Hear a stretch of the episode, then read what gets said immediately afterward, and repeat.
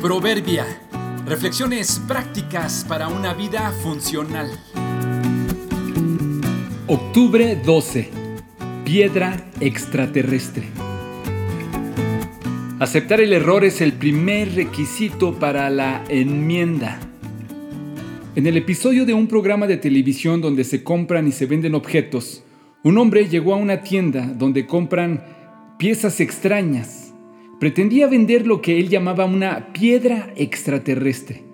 Era una especie de roca al tamaño de un plato más o menos redonda, pulida en toda su superficie, con la apariencia de una enorme piedra de río, pero muy llamativa por estar pulida y muy bien delimitada. Al centro parecía tener una especie de figura o jeroglíficos que eran precisamente estos los que el vendedor usaba como argumento para decir que su piedra era de origen extraterrestre. A la vista sí se notaba diferente y peculiar. El comprador estuvo tentado a adquirirla por llamativa, pero decidió llamar a un experto para que la revisara y cerciorarse de qué se trataba. Cuando éste llegó y la observó, no pudo evitar sonreír cuando escuchó que el vendedor suponía que era una piedra extraterrestre. Luego de revisarla al detalle, les explicó a los dos que en realidad se trataba de una concreción, que es simplemente una piedra porosa que acumuló por muchos años sustratos. Así que es extraña porque es porosa por dentro y dura por fuera, pero a la vez muy ligera.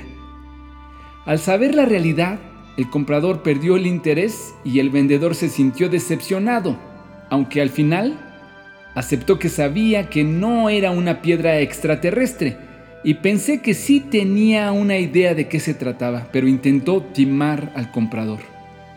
Muchos andan por ahí cargando concreciones, fingiendo que son piedras extraterrestres. Sabes que lo que pasó es tu culpa, pero aparentas no saberlo.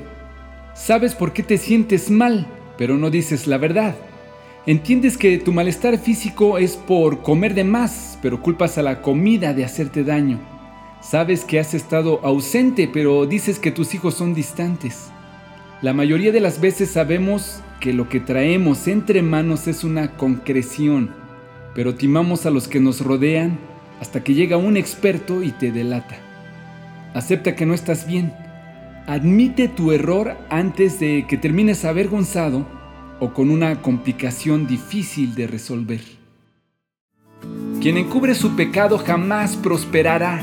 Quien lo confiesa y lo deja, haya perdón. Proverbios 28:13.